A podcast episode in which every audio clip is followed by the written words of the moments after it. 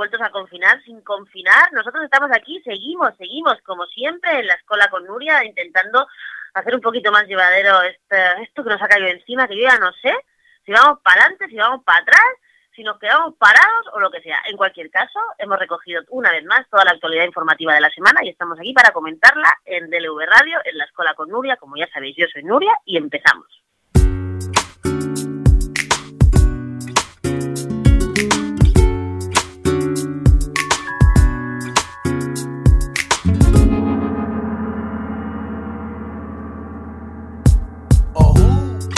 Hay 20 pavos, que ahora son centavos.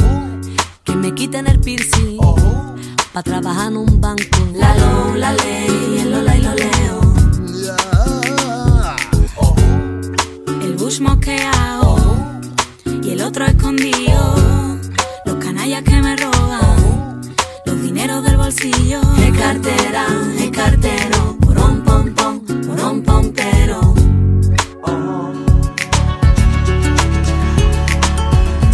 Extraño, tiempo raro para la peña en este planeta. Seguiremos luchando nuestros hijos para que puedan chupar de la teta. Tiempo extraño, tiempo raro para la peña en este planeta. Seguiremos luchando nuestros hijos para que puedan chupar de la teta. El triunfo manejado por los hilos del mercado. Y aquí nadie dice nada que han vendido torpeza. Ni lo, ni ley, más flamenco bueno. Pues esta semana en la escuela con Nuria tengo el honor de recibir a una luchadora de cuando, de cuando parece que el feminismo no existía, pero que ahí estaba, que es Rocío Mielgo, que estuvo eh, al pie del cañón en un caso que muchas mujeres de mi generación incluso, que yo ya tengo casi 40 tacos, es que si hay una niña, pero no le sonaba, que es el famoso caso Nevenka, que nos ha vuelto a venir a la, a actualidad gracias a que, bueno, gracias a que, porque Netflix ha- está emitiendo una serie sobre el asunto. Entonces nos hemos ido al, al Bierzo y hemos, y hemos encontrado a la gran amiga Rocío Mielgo, que es eh, fundadora de Malva, Malva Valladolid, y de la plataforma, dímelo tú, Rocío, porque el nombre es larguísimo. Asociación de Asistencia a Víctimas de Agresiones Sexuales y Malos Tratos. Pues todo eso, que fueron las primeras que se pusieron del lado de Nevenka, en hace ya, creo que hace ya 20 años. ¿Cuánto hace del caso Nevenka, Rocío? 20 años, justo 20 años. 20 años, ¿no? Bueno, pues el caso Nevenka, para quien no lo conozca, me parecería increíble, es el, pri- la primer, el, la- es el que generó en la primera sentencia eh, condenatoria de acoso sexual a un político, ¿es así? Sí, así es, justo. Fue la primera denuncia y la primera condena. Para ponernos un poquito en situación, para quien no lo, le- lo conozca o para refrescarle la memoria de quien, de quien no le suene, estamos hablando de un caso que sucedió, como decimos, hace 20 años en el ayuntamiento de Ponferrada, donde una mujer concejala, Nevenka, que era jovencísima, tenía veintipocos años, eh, fue acosada por el alcalde Ismael Fernández, ¿era? Ismael... Álvarez. Eso. Álvarez. Álvarez tuvo primero una pequeña relación con él, pero luego el tío no se dio por aludido cuando le dijo que no y empezó a acosarla y a acosarla hasta que le hizo la vida imposible y ella denunció. Denunció. Eh, queremos hablar con Rocío porque cuando hemos recuperado el caso a través de Netflix, y ella lo explica muy bien en un artículo del Salto, parece que el movimiento feminista no existió en aquel momento, pero existió. Cuéntanos un poco cómo fue aquella, aquella movida y que, y, y- y que realmente las asociaciones que se pusieron del lado de esta mujer, porque lo que recordamos todos es una nefasta imagen del pueblo de Ponferrada, de la ciudad de Ponferrada, en la que había miles de personas en la calle apoyando a aquel tipo que luego fue condenado por acoso sexual, pero ahí estabais vosotras también. Nosotras estuvimos en la calle de, cua- de tres ciudades. Hemos estado en las calles de Ponferrada, en las calles de Burgos, que es donde se celebró el juicio porque él era forado y entonces se tuvo que hacer en eh, eh, donde está la sede en Castilla y León del Tribunal Superior de Castilla y León, que es en Burgos, y estuvimos en las calles manifestándonos de Valladolid, porque él estaba en, las Cortes regionales, era procurador, y entonces también en- nos concentramos en las Cortes para pedir su dimisión y que se le apartara de todos los cargos públicos que estaba representando.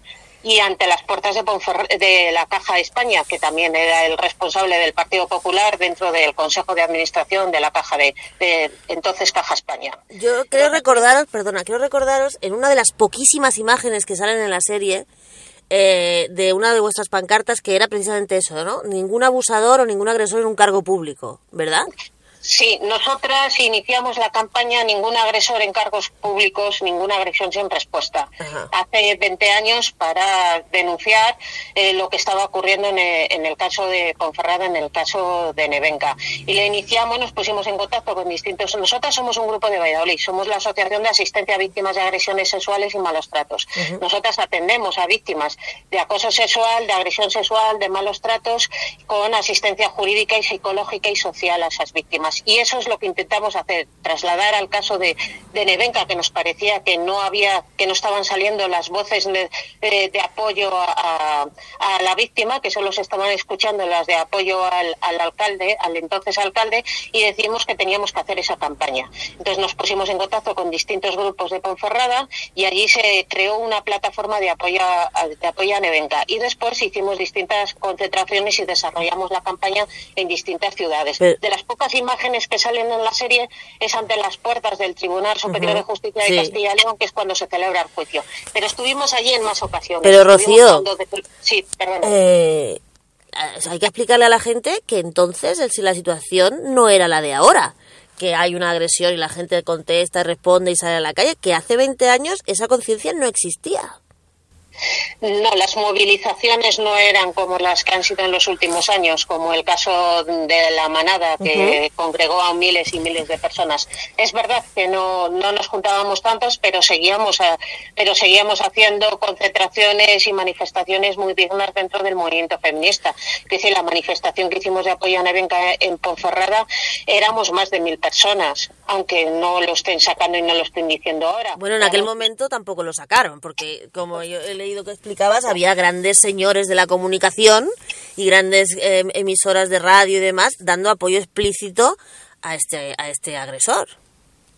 Sí, sí, sí. Hubo el caso más fragante fue en, en Onda Cero, eh, Luis del Olmo, que además es natural de Ponferrada y que utilizó la plataforma que tenía dentro de su radio, pues para hacer apoyo descarado y habitualmente contra eh, contra contra la víctima y a favor de y a favor del alcalde que era un amigo personal personal de él. Y en otros medios de comunicación lo mismo. El apoyo al alcalde desde los medios de comunicación y del PP fue fragante hoy en día siguen sin pedir disculpas ni de reconocer que su actuación no fue correcta ni tanto el Partido Popular ni esos medios de ni esos medios de comunicación ni lo hicieron siquiera cuando la cuando la condena la primera y la ratificación y la ratificación de esa condena de esa condena después.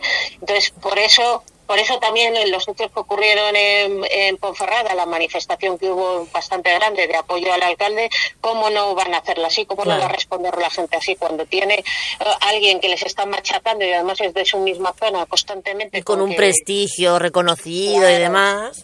Claro, y con un Partido Popular que además ganó las elecciones mayoritariamente eh, con una mayoría aplastante y que te está diciendo que no, que la culpable es ella, que él, que él es inocente. Mira, estos días ha salido en los medios de comunicación Ismael diciendo que él, que él sigue siendo inocente y sigue sin, pedir, sin pedir disculpas, ¿no? A pesar de las condenas y a pesar de los 20 años que han pasado. ¿Qué ha pasado en Ponferrada desde entonces hasta ahora? Te quiero decir, el, aquí Ponferrada se hizo famosa por el caso Nevenka, claramente, tristemente y claramente en la política. ¿Ha habido algún cambio? ¿Quién gobierna en Ponferrada? ¿Cómo está el asunto? ¿Qué ha pasado con ese Partido Popular? ¿Qué ha pasado con esa gente? Porque Ismael, el, el agresor, eh, ahora va de abuelo ejemplar. Yo lo que he visto es que el tipo ahora no quiere saber nada de nada, pero ahí ha habido un, o sea, ahí hubo un tema muy feo y yo no sé cómo está la sociedad si se ha, si ha tragado ya con todo aquello que pasó, han corrido un tupido velo y no quieren saber nada, o todavía hay gente que sigue defendiendo al alcalde. Bueno, yo no soy de Ponferrada, yo soy de Valladolid. Tampoco sé el día a día exactamente de Ponferrada, pero yo creo que ha pasado el tiempo suficiente para para mm, pensar las cosas y valorarlas de otra manera. Otra cosa es que la gente siga teniendo la información suficiente para poder hacerlo. Quiere decir que ahora ha salido la serie, pero en la serie, por ejemplo, se anula la presencia de se anula la presencia del movimiento feminista y sí que tuvo y sí que tuvo su importancia. Fuimos capaces incluso de apartar al fiscal al fiscal del caso. Justo te quería preguntar por eso, porque esta semana ha venido a colación, alguien ha hecho la comparación entre el fiscal del caso Nevenka y el fiscal de la manada de Sabadell por, el, por las formas. Yo no la veo porque el fiscal de la manada de Sabadell al final ha pedido 40 años de prisión para esta gentuza, ¿no? Pero, pero es verdad que vosotras tuvisteis un papel determinante para que ese tío lo apartaran del caso porque claramente iba en contra de Nevenka. Eh, sí, su interrogatorio eh, era para destrozarla. De, bueno, pues era muy duro y además es que dijo algunas perlas como que mm. usted no es la, la, trabajadora del hipercor que se tiene que dejar tocar el culo para llevar el pan a sus hijos. Entonces, bueno, pues eh, ante esos comentarios eh, nos movilizamos, estuvimos allí pidiendo eh, que se le apartara y así y así fue. Conseguimos que se apartara a este fiscal, pues sustituido por otro, y el juicio se reanudó con otro fiscal que hacía su, que, trabajo, lo que tiene que hacer. Es verdad que el caso que ha salido ahora recientemente es un poco diferente en el sentido de que sí que está pidiendo pena y tal, pero creo que no se no se piensa y no se valora lo duro que es para una víctima pasar por estas, por estas situaciones, que se les esté constantemente eh, negando su, su verdad, que se les esté contradiciendo y esa dureza al interrogatorio entre alguien que de, alguna manera debería de estar defendiéndote, porque el fiscal la figura que tiene es esa, ¿no? Defender a, defender a la víctima. Sí, representar a la ciudadanía y al pueblo entre cuando hay alguna cosa de estas, ¿no? Y es, y es, es muy triste no se dan cuenta que eso también hace que muchas mujeres no puedan llevar adelante sus su denuncia porque pasar por eso es un es muy duro muy duro. Rocío una pregunta. Dices que el movimiento feminista ha sido eliminado de la de la serie y es verdad pero se da la sensación de como que como que ella sola sale de este asunto ella tampoco os nombra en ningún momento, creo, en el, en el documental. Yo he visto las dos o tres, lo, lo vi entero y al final, pero no creo, no, no recuerdo a ella dando las gracias al movimiento feminista por apoyar. ¿Crees que eso, yo no dudo que ella lo haya dicho en algún momento de la grabación, pero no sacarlo, ¿crees que es como, como querer enfocar que ella es una especie de heroína, superwoman, que sale de esta historia cuando las cosas no, no son así, no existen las heroínas? Pues eh, efectivamente, eh, esa es una de las cuestiones que nosotras hemos, hemos criticado, ¿no? Dar, eh, a través de esa serie se da la imagen de que la, de la violencia de género en general, de la violencia sexual, de la, del acoso, de los malos tratos, se sale de forma individual y no es cierto, hombre, es un trabajo y es muy duro y hay que aguantar y tirar adelante de forma personal, pero son los colectivos y es el movimiento feminista y las asociaciones de asistencia como la, como la nuestra la que la que pueden ayudar y la que hacen que eso salga, que eso salga adelante y sobre todo que se convierta en un problema social y que se vea como un problema social. Si llevamos las cosas de forma individual no crecemos como comunidad y no crecemos como colectivo y el movimiento feminista tiene y sobre todo ahora la fuerza suficiente para echar mano y ayudar y protestar como el caso este reciente que hemos comentado hace un momentito que han salido muchas voces diciendo que eso no puede ser así que hay cosas que hay que cambiar y esa es la forma que tenemos haciéndolo de forma, de forma colectiva. Y allí estuvimos y con esa intención y estuvimos apoyando a Nevenka de forma colectiva. Yo, al, hilo de lo que estás diciendo del tema colectivo, me gustaría preguntarte, porque yo estoy segura de que vuestra entidad no nació hace 20 años con el caso Nevenka, sino que llevaba trabajando ya tiempo. Y a lo que me quiero referir es que eh, parece, tengo la sensación de que a veces algunas no sé, en algunos ámbitos parece como que el feminismo se inventó hace cuatro o cinco años. No es cierto. O sea, hay asociaciones feministas trabajando y poniendo las bases desde hace, pues eso, por lo menos 20 años en este país. Yo creo que desde que se inició la democracia, incluso antes, para que nosotras podamos estar ahora así, de, o sea, podemos salir a la calle con esa fuerza y ya nadie se le olvide voltear a ver al movimiento feminista antes de hacer ni pío, ¿no? ¿Qué, le dirías tú a esta jovencilla, y no tan jovencillas, que, que, no han tenido la oportunidad o no lo han buscado o no lo hemos sabido transmitir, que el feminismo viene de hace mucho? Bueno, a veces reivindicar nuestra propia historia es complicado y, a, la, gente le cuesta y a nosotros, al movimiento feminista, a veces tampoco lo reivindicamos con la suficiente fuerza. Que este ha sido uno de los objetivos de recordar lo que ha ocurrido en, estos, en estos 20 años. Reivindicar nuestra propia historia y nuestro propio hacer y nuestro propio desarrollo. Yo tengo 52 años y ya he participado en la creación de tres movimientos de mujeres.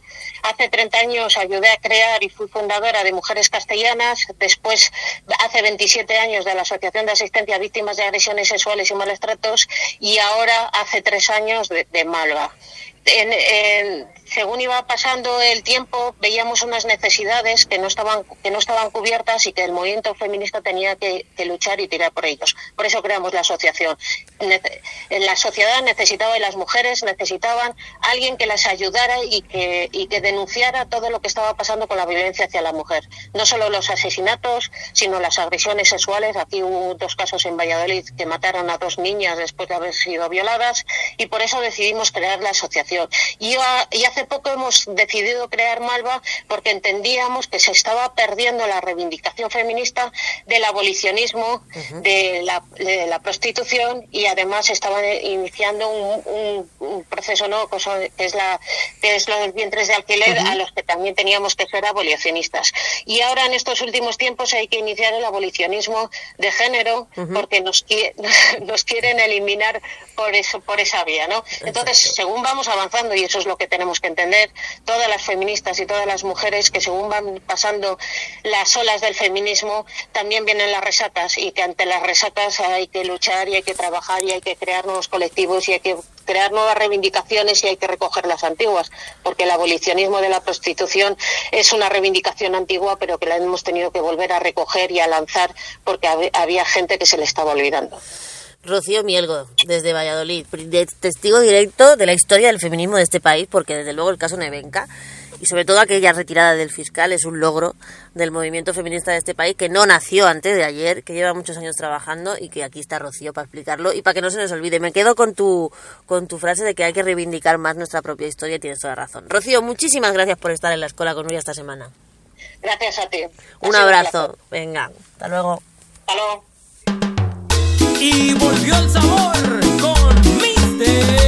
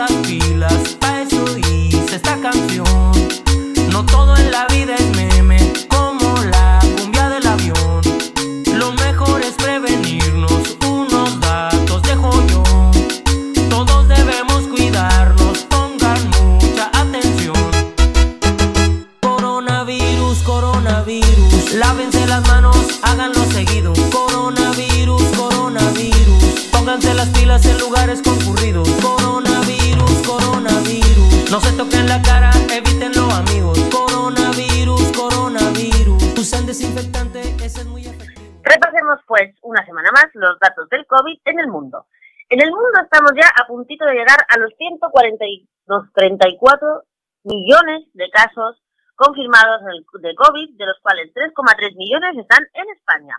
La última semana se han confirmado 4,4 millones de casos de COVID en el mundo, de los cuales 56.118 se han confirmado en España. El número de fallecidos en el mundo está a punto de llegar a los 3 millones. Estamos en 2.915.400 fallecidos en el mundo, de los cuales 76.328 son en España. Y esta última semana han habido 77.691 fallecidos, de los cuales 787 han sido en España. Los indicadores no son buenos, van subiendo. Tenemos que en España, concretamente en los últimos siete días, ha habido 56.118 casos nuevos de COVID, de los cuales representa un incremento del 28,5% respecto a la semana anterior. Hay 9.359 personas hospitalizadas, lo cual representa un incremento casi del 18% respecto a la semana anterior. Hay 2.050 personas en la UCI, lo cual representa un incremento del 11,2% la semana anterior y, sin embargo, la mejor noticia, sin dejar de ser muchos, es que hay un 30% menos de fallecidos y aún así todavía en España tenemos 787 fallecidos en los últimos siete días. Las vacunas tenemos un pírrico 6,5% de población inmunizada y se han puesto el 85,3% de las dosis recibidas, que son 10.231.825 dosis de las 11.995.106 dosis recibidas. Al, al pollo de las vacunas, pues qué queréis que os diga. Es una vergüenza, es una vergüenza absoluta cómo se está tratando el tema de las vacunas, cómo se está echando a la gente para atrás, cómo se está parando la vacunación de gente que no se quiere vacunar porque, bueno, pues porque hay quien hace terrorismo informativo y está totalmente desinformando en lugar de dar paz y tranquilidad a la gente. Es una pena cómo se están comportando los políticos de este país, que uno dice una cosa y otro dice la otra, y no es casual que en Madrid que están en plena campaña electoral, donde se están tirando las vacunas a la cabeza, haya habido un 60% de personas que ayer decidieron no ir a vacunarse. Es muy peligroso, no solo por ellas mismas que no se vacunen, sino porque esas personas siguen infectando a otras personas que no nos dan la opción de vacunarnos o no, y, y, tenemos que seguir saliendo a la calle para trabajar. Entonces, un poquito de cerebro a todo el mundo, un poquito de solidaridad con todo el mundo, porque si bien toda la población está haciendo un esfuerzo enorme para evitar que esa franja de personas entre los 60 y los 75 los 80 años, que son las que más ingresan en los hospitales, las que menos vacunadas están, porque los mayores de 80, por suerte, ya han sido vacunados, si todo el mundo está haciendo un esfuerzo y se está arruinando literalmente para que esa gente no se enferme, lo mínimo que se le puede pedir a esa gente es responsabilidad para que se vacunen y dejen de ser vectores de contagio para el resto de la población. Pero esto hay que explicarlo así. Es una responsabilidad. La gente no puede elegir vacunarse o no. Bueno, puede hacerlo, pero que lo hagan sabiendo que están jodiendo a los 47 millones de españoles restantes, muchos de los cuales no tenemos la opción todavía de vacunarnos, aunque seamos personal esencial o aunque haya gente que tenga patologías previas. Por eso, desde la Escuela con Nuria, desde DLV Radio, por favor, hagan el favor de vacunarse. Ya sé que es difícil viendo la ineficacia de los políticos y la variedad de discursos, pero hagan el favor de vacunarse porque la EMA lo ha dicho claramente. La vacuna de AstraZeneca es segura. Piensen ustedes que ha habido un Brexit, Piensen ustedes que esto es una guerra comercial. Piensen ustedes que Pfizer tiene gran capital alemán y que aquí hay muchos más intereses detrás que no los trombos que se han dado, que se han dado, pero uno cada no sé cuántos millones. Cualquier medicamento tiene más efectos secundarios que la vacuna de AstraZeneca. Una vez dicho esto, han pasado otras cosas. ¿Y por qué es importante vacunarse? Pues recoge la, cadena de esta semana que la vacunación ha reducido el riesgo de contagios en residencias de manera drástica y, por tanto, el de muertes. En una semana ha habido, ojo al dato, 45 contagios en residencias en toda una semana. Y hay 12 comunidades autónomas en las que no ha habido ni un solo contagio. Las vacunas funcionan, hay que vacunarse.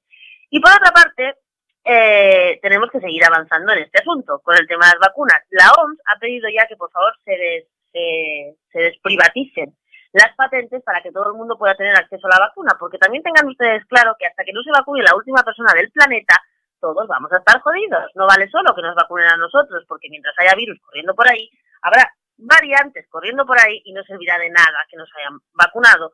Por lo tanto, aquí estamos eh, a favor totalmente de que se desprivaticen las vacunas, cosa a la cual ha votado en contra la Unión Europea, porque claro, como lo está haciendo también, tampoco, o sea, aquí lo único que estamos salvando es el mercado. A Alemania y a los alemanes vamos a tener que pedirle muchísimas explicaciones por esta gestión, porque mientras votan en contra de que se privatice las patentes, ellos encima intentan negociar por su cuenta vacunas rusas cuando tienen a toda la población de Europa intentando seguirles el juego de, su, de sus de sus criterios económicos sanitarios, si es que hay algún criterio sanitario en lo que están haciendo los alemanes. Y por último, tenemos que decir que, por ejemplo, hay países que están avanzando. Portugal, que por supuesto no ha parado la vacunación con AstraZeneca porque está demostrando desde hace tiempo ser un país bastante más serio que España, eh, tiene a la venta algo que en España es increíble que no esté a la venta todavía, que son los autotest de antígenos en farmacias y supermercados. Y la venta de estos autotest de antígenos se ha disparado las farmacias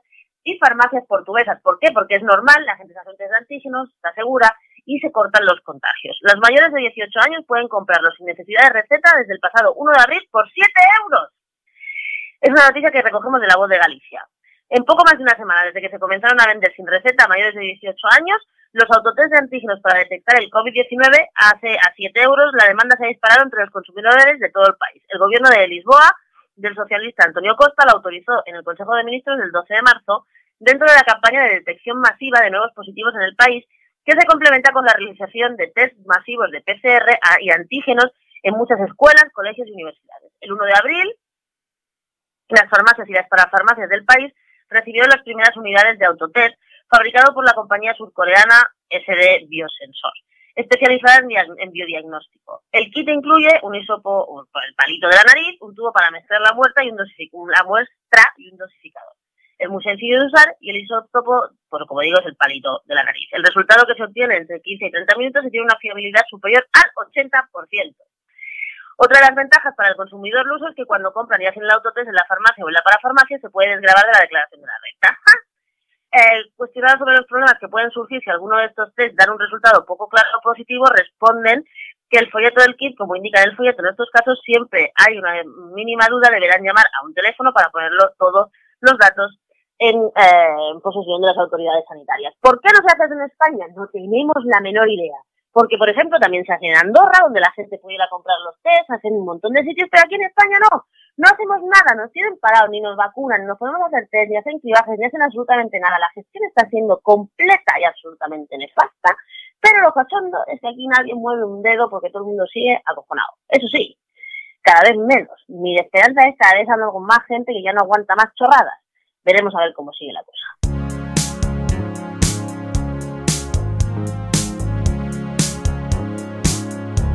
No New Year's.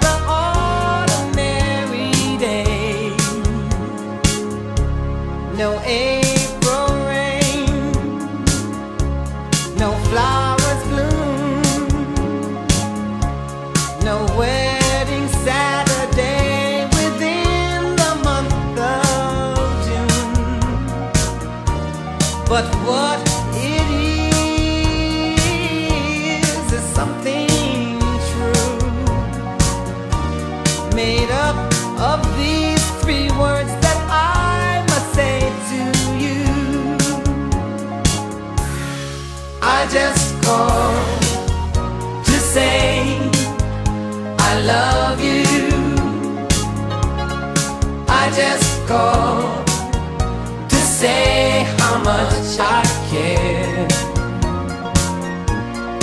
I just called to say I love you, and I mean it from the bottom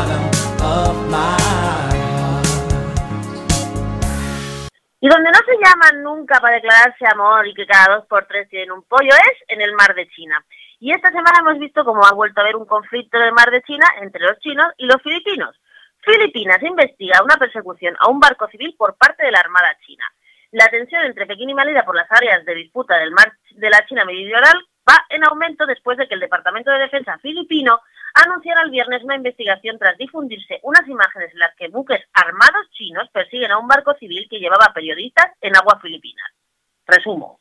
Había un, había un barco de filipinos con periodistas y los chinos con sus buques de guerra, de guerra, plantados en aguas filipinas empezaron a perseguir a los periodistas, una cosa que se hace mucho en China, esto de cagarse los periodistas y en los derechos humanos. Bueno, un equipo del canal filipinos ABS CNU CBN asegura que la Armada del Ejército de Liberación Popular China desplegó dos embarcaciones con misiles para ahuyentar al barco en el que iban a bordo, entre los arrecifes e islotes próximos a la isla filipina de Palawan, ubicados dentro de la zona económica exclusiva de Filipinas, pero ocupado militarmente por China. Estamos preocupados por la seguridad de civiles desarmados en el mar, dijo el viernes el portavoz del Departamento de Defensa de Filipinas, Arsenio Andolón. Este debe ser todavía de los últimos de Filipinas para llamarse Arsenio. En un comunicado en el que ordenó a las Fuerzas Armadas que investiguen el asunto, que es el primer caso registrado hasta la fecha de una maniobra militar contra un barco civil en aguas disputadas. El informe del incidente señala que la Armada China detectó el barco en el que viajaba ABS-CBN, que se comunicó con ellos por radio exigiendo su retirada de la zona y luego fue perseguido durante una hora por un buque acercándose tanto a la proa con el número que el número 5101 era claramente visible. Ese buque dio media vuelta y dos barcos con misiles de clase Huawei, como el teléfono, aparecieron momentos después.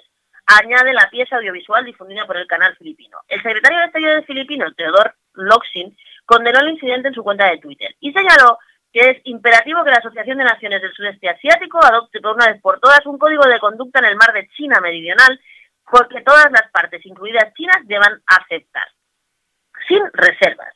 Locsin sostuvo que hoy una llamada telefónica con el secretario de Estado de Estados Unidos, Anthony Blinken, en la que hablaron de la necesidad de reforzar el Tratado de Defensa Mutua en vista de los últimos desarrollos geopolíticos y retos en Asia, en Asia, en Asia Pacífico, en concreto en el mar de la China Meridional. El comunicado del Departamento de Estado estadounidense fue más explícito y menciona que ambos abordaron su preocupación por la creciente presencia de milicias marítimas de China en las aguas en disputa, pero que el Tribunal de Arbitraje de La Haya ya atribuyó a Filipinas en un fallo de 2016 que Pekín se pasa por el arco del triunfo. Bien, pues esto es una noticia recogida por EFE, en la que vemos claramente cómo los chinos hacen lo que les sale de sus chinas bolas en cualquier parte del mundo, sobre todo cuando se trata de tapar información con periodistas. Por eso también nos hace mucha gracia que todo el mundo se crea los datos que dio China del coronavirus sin ponerlos en duda cuando estamos ante uno de los regímenes dictatoriales más opacos del mundo, por no decir el que más. Seguiremos informando.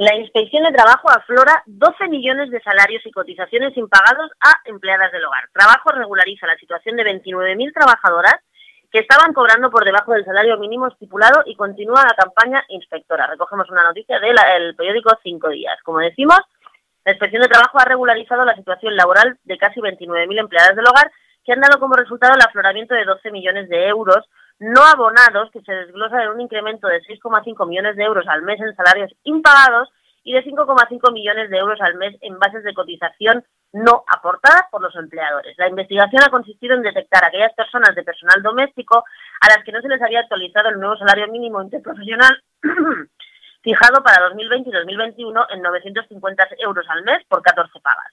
Según ha informado el Ministerio, estas regularizaciones son fruto de la primera fase de la campaña inspectora y de sensibilización dirigida a los empleadores, iniciada a principios de febrero y que se ha cerrado el 31 de marzo, en la que se han enviado 47.749 cartas solicitando la actualización salarial, y esto supone que se ha regularizado el 60,5% de los comunicados. Actualmente la inspección tiene previsto activar una segunda fase de envío de cartas a aquellos empleadores que persistan en errores o irregularidades después de haber recibido la primera misiva, ha informado el Ministerio de Trabajo. Las empleadas del hogar cotizan en un sistema especial dentro del régimen general que está altamente feminizado y precarizado y sus percepciones deben situarse por lo menos en 950 euros al mes por 14 pagas, lo que viene siendo un bruto de 1.108,33 euros al mes, incluido el prorrateo de pagas extras y pagar la jornada por horas, el salario mínimo será de 7,43 euros la hora. En este sentido, Trabajo ha detallado que el 97,5% de los casos regularizados se ha subido el salario declarado y solo el 15% se ha reducido la jornada declarada. Bueno, pues aquí sabemos perfectamente cuáles son los sectores más eh, feminizados del, de del mercado laboral y este es uno de ellos. Sin embargo, quedan fuera de, este, de esta inspección de trabajo todas aquellas trabajadoras del hogar que no están dadas de alta, que son la mayoría y que son las que están en situación más precaria. Ni siquiera saben lo que tienen que hacer para regularizar su situación. Estaría bien que el Ministerio, además de hacer eh, por cobrar, porque al final esto se hace por cobrar, ¿no? porque si hay más regularizaciones en la seguridad social, ellos recaudan más y es bien, eh, haga una campaña informativa para las trabajadoras del hogar sabiendo que es para que sepan dónde tienen que ir a reclamar si sus empleadores se niegan a darlas de alta. Es una idea que aquí gratuitamente le cedemos a la ministra Yolanda Díaz.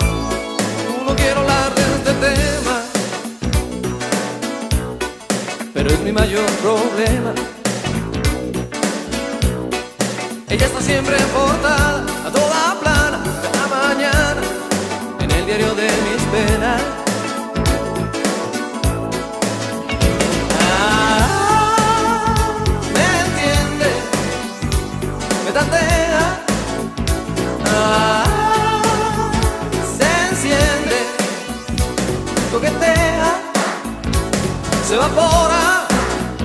Y yo que sé dónde va, dónde vive, y todo está mal y siempre es igual. Y yo que sé que no soy detective, la paso fatal. Mi chica del humo, mi chica del humo.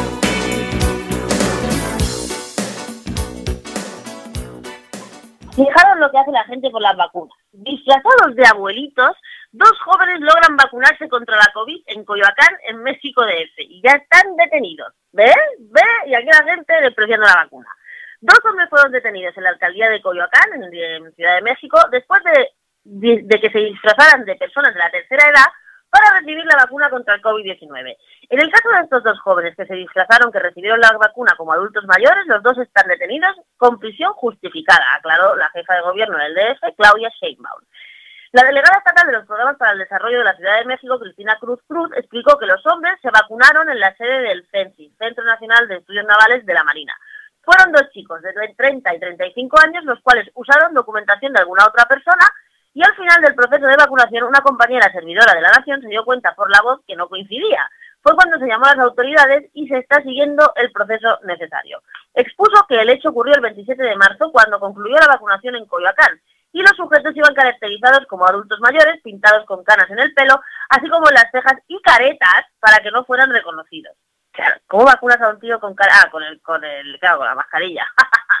la mandataria local no aclaró si los sujetos recibirán la segunda dosis y comentó que el tema aquí es que todos los casos que no siguen los criterios que deben seguirse, pues se trata como un delito. ¿Eh?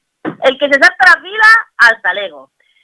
En otros casos, sencillamente, si hay una persona que es funcionario público y que por alguna razón se, se vacunó y no le correspondía, se le separa del cargo, puntualizó la directora de vacunación. ¿Eh?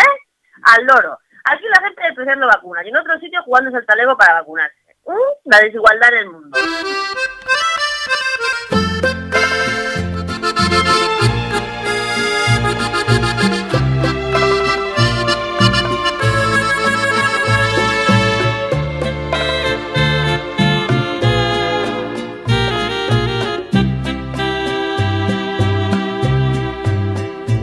Rata inmunda, animal rastrero, escoria de la vida, adefesio mal hecho, infrahumano, espectro del infierno, maldita sabandija, cuánto daño me has hecho. El rata de esta semana se va a Galicia, al director del programa Land Rover, un tal Robert, que el tío no tuvo nada más que la maravillosa idea de arrinconar a una joven para que se reuniera con su expareja tras romper por su conducta controladora. O sea, a una chica la llevaron a un programa de estos de sorpresa sorpresa de Robert Vil- de Roberto Vilar, que es el que conduce los mayores programas de la televisión gallega, y en lugar de comprobar el asunto y ver que el tío era un acosador nato, presunto acosador nato, se lo llevaron al, al plato a la muchacha que le dio un ataque de ansiedad, además de, de pasarlo muy malamente. ¿Fue en directo y nadie lo sabía? No, como en otras ocasiones estamos ante un programa grabado y editado. Y editaron la reacción de la chica y grabaron la reacción de la chica y no solo eso, sino que luego encima la emitían. Por lo tanto, el rato de esta semana se va a esta gente, a los productores de este programa y al presentador y al conductor de la del mismo, Roberto Vilar, que bueno, que ha pedido medio disculpas en Twitter, que dijo que se le fue de las manos y que fue un despiste. Señor, esto de normalizar la violencia machista no es ningún despiste. Así que la próxima vez que se le ocurra juntar a una víctima con su acosador, se lo vaya usted pensando y sobre todo se lo piensa a la hora de publicarlo. Así que el rata para televisión gallega. alimaña, culebra ponzoñosa, desecho de la vida, te odio y te desprecio.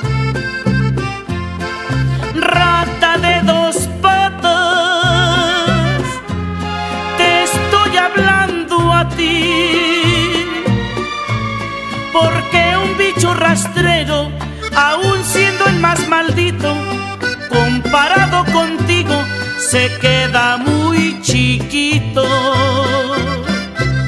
Maldita sanguijuela, maldita cucaracha, que infectas donde picas, que hieres y que matas.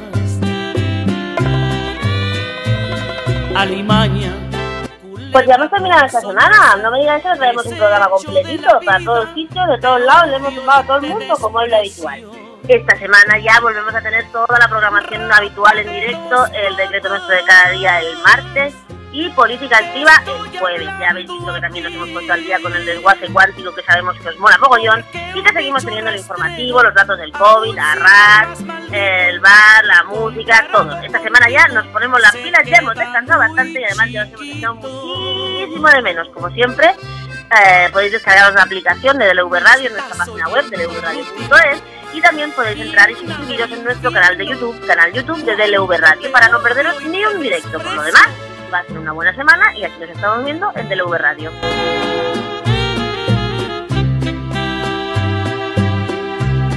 maldita sanguijuela, maldita cucaracha, que infectas donde picas, que hieres y que matas. Alimaña, culebra ponzoñosa, desecho de la vida, te odio y te desprecio. Rata de dos patas, te estoy hablando a ti, porque un bicho rastrero, aun siendo el más maldito, comparado contigo, se queda muy chiquito.